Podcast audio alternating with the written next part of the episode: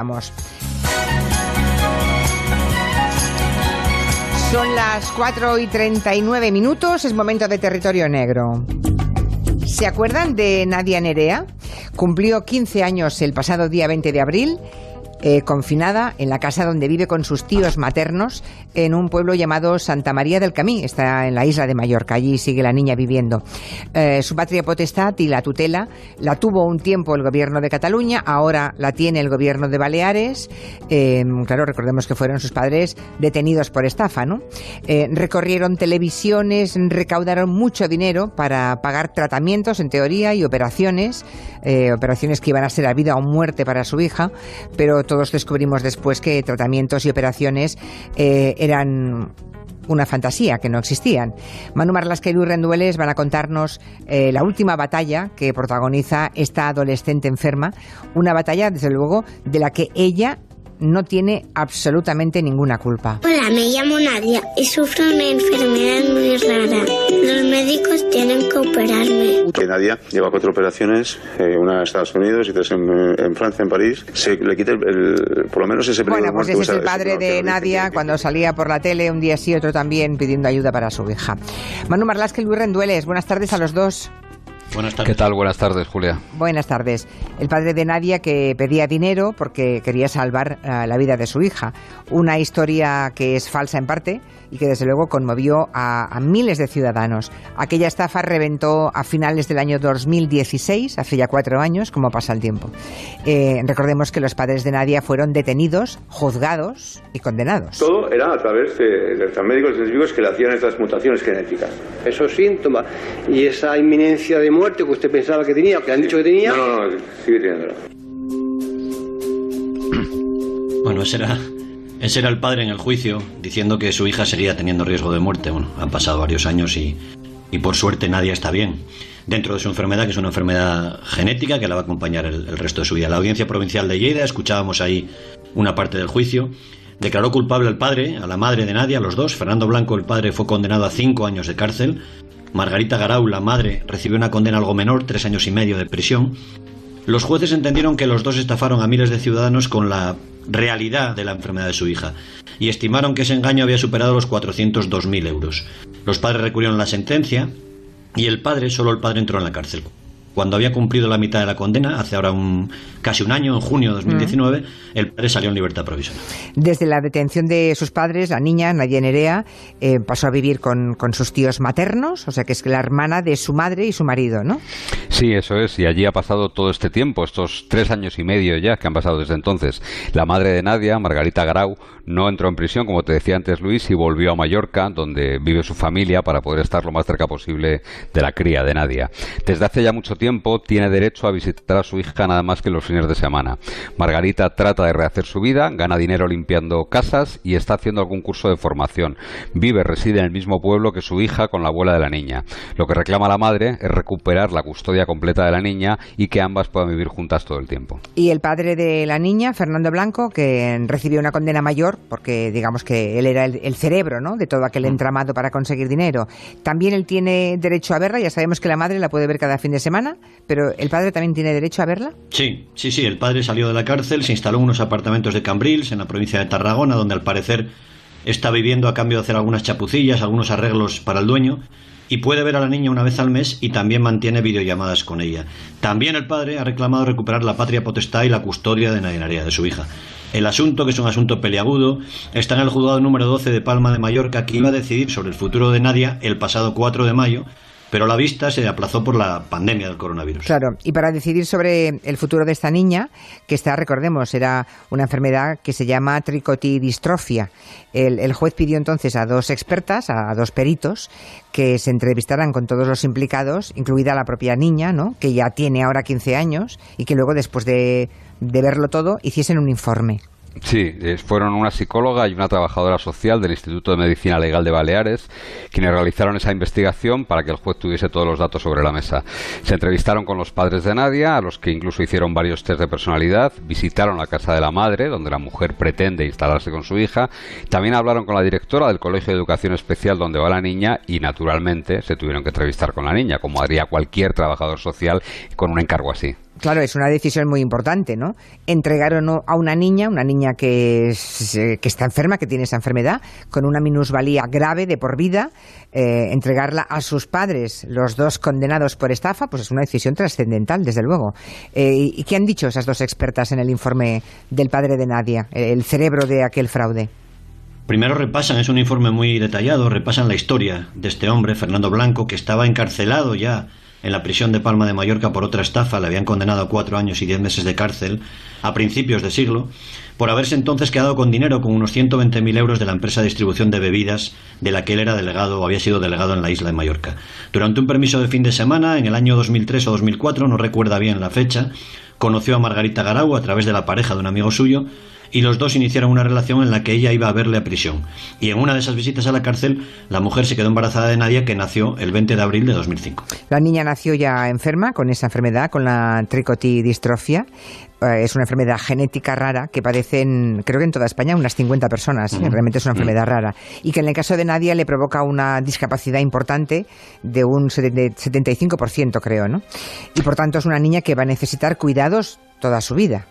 Sí, eso es. El padre no está muy conforme con el diagnóstico de los médicos. Acude al doctor Ferrando, que es un dermatólogo prestigioso del Clínic de Barcelona, que determina, como habían hecho otros médicos antes, que es un caso de tricotiodistrofia leve, que la niña no corre peligro de muerte. Eso hay que dejarlo claro. Él deja de trabajar y en el año 2009 monta, funda la asociación Nadia Nerea para recaudar fondos y ayudar a su hija. En un principio todo esto podía ser legal, pero el asunto fue engordando entre los años 2010 y 2016 el padre comienza a acudir cada vez con más frecuencia con su hija platos de televisión y la historia va desbordándose.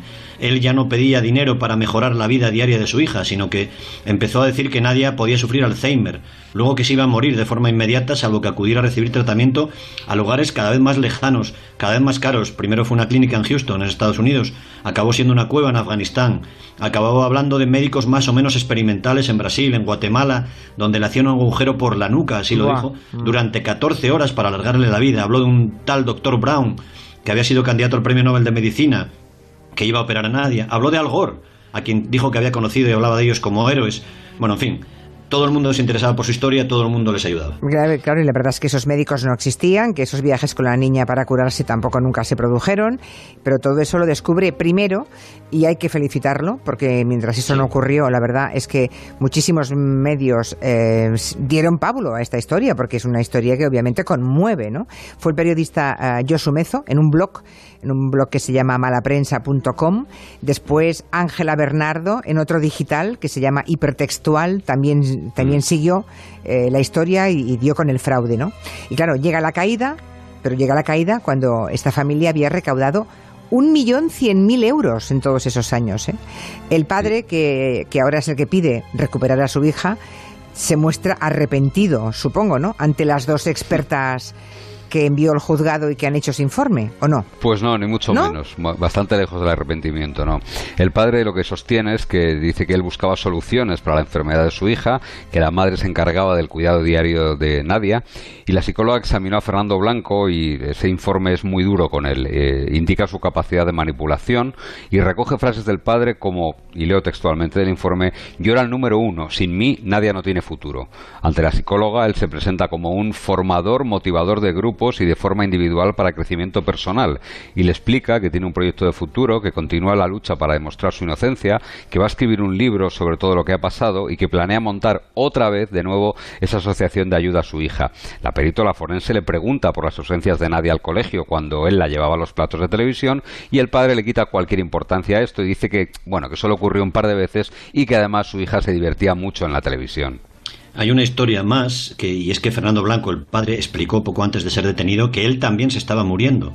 Entonces dijo que tenía un cáncer terminal de páncreas, pero le restaba importancia porque decía que su vida se entregaba para cuidar a su hija. Evidentemente era falso también, como se demostró cuando fue examinado en prisión. En todo aquel engaño de años cayeron miles de personas. Los Mossos de Escuadra descubrieron que 1.006 ciudadanos ingresaron dinero en efectivo para nadie y otras 5.574 personas más hicieron transferencias a la cuenta bancaria. Es decir, 6.580 personas dieron dinero certificado, además de toda la gente, nunca se sabrá cuántos, que fueron dando dinero en metálico, en persona al padre. Sí, porque no todo el mundo habrá dicho lo que se donó, claro.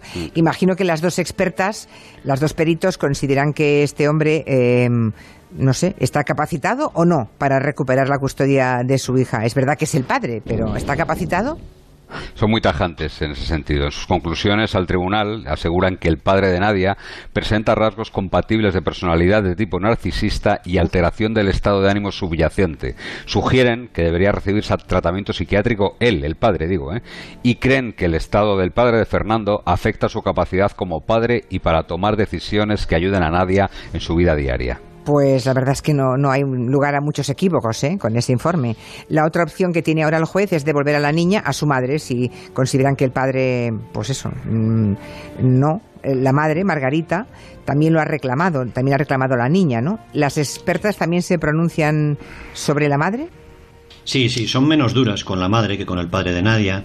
De hecho, explican que Margarita Garau está tratando de rehacer su vida, su vida profesional también, que está trabajando, y el informe psicosocial sobre ella es menos, es menos duro. Dice textualmente, la señora Garau no presenta rasgos de tipo patológico ni personalidad anórmala, aunque sí ven, advierten carencias en lo que llaman ellas habilidades sociales y emocionales y sintomatología ansiosa, que están siendo objeto de intervención junto a falta de confianza en los demás y conflictividad interpersonal. La madre dice que Nadia siempre quiere estar con ella, quiere estar todo el tiempo con ella. Y dice una frase que puede ser verdad y es casi un tópico que dices, ¿dónde va a estar una niña mejor que con sus padres? Claro, eh, es un tema muy delicado, el derecho de una madre a criar a su hija enferma, además, ¿no? Eh, el tema es si su madre puede o no perjudicar a la niña o cuidar de la niña.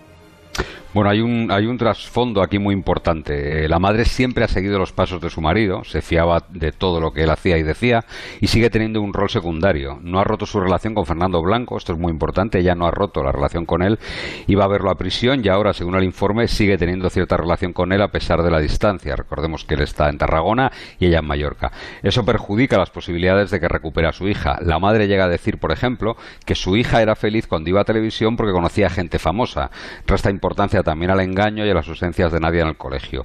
El padre dice que ambos tienen el proyecto de irse a vivir juntos fuera de Mallorca con la niña para evitar lo que él mismo califica como presión social y mediática. El informe de la psicóloga y la trabajadora social es muy contundente sobre la posibilidad de la pareja de criar a la cría juntos Vamos a leer un fragmento. Dice, ambos padres presentan dinámica familiar, actitudes, estilo educativo y proyectos desfavorables para la educación de su hija. Y también presentan expectativas poco realistas sobre las necesidades de la niña y de cómo llevar a cabo los proyectos personales y familiares. Pues menuda situación, porque ahora entonces los expertos que proponen, porque claro, son expertos imparciales enviados por el juzgado, pero decidir la vida de la niña de aquí en adelante me parece muy complicado. ¿eh? Pues ellos lo que proponen es que nadie siga como hasta ahora, es decir, viviendo con sus tíos maternos, recibiendo regularmente las visitas de su madre los fines de semana, y hay en todo esto una dificultad añadida, y es que la madre ha ido distanciándose de su hermana, es decir, de la persona que está a cargo de Nadia por diferencias de opinión en todos estos años. Los padres de Nadia insisten en que la cría no está bien cuidada, que ha retrocedido en su salud, que camina torcida, que no es feliz, y que la amenazan con meterla en un centro, con ingresarla en un centro. La madre insiste en que quiere que reciba tratamiento o terapia con caballos. Con caballos. Sí. Y eso es cierto, ¿no? Nadia parece que está peor que hace tres años o no, cuando fueron sus padres detenidos. No, no, el informe dice que no. Dice que no el informe. El informe dice que al contrario, que evidentemente nadie necesita cuidados, lo has dicho antes, necesitará siempre cuidados. Sí. Por ejemplo, necesita ayuda para comer, para un control de esfínteres, pero señala que está acudiendo a rehabilitación, que tiene relaciones sociales, que va a ver a un psicopedagogo, también a un logopeda, que hace patinaje y natación fuera del horario escolar, y concluye que nadie, y lo dicen así, se siente integrada en el entorno de los tíos, tiene vínculo afectivo y en su entorno escolar con integración a un grupo de iguales. Así que proponen, como te decía Manu, que la cría siga viviendo con ellos, con sus tíos.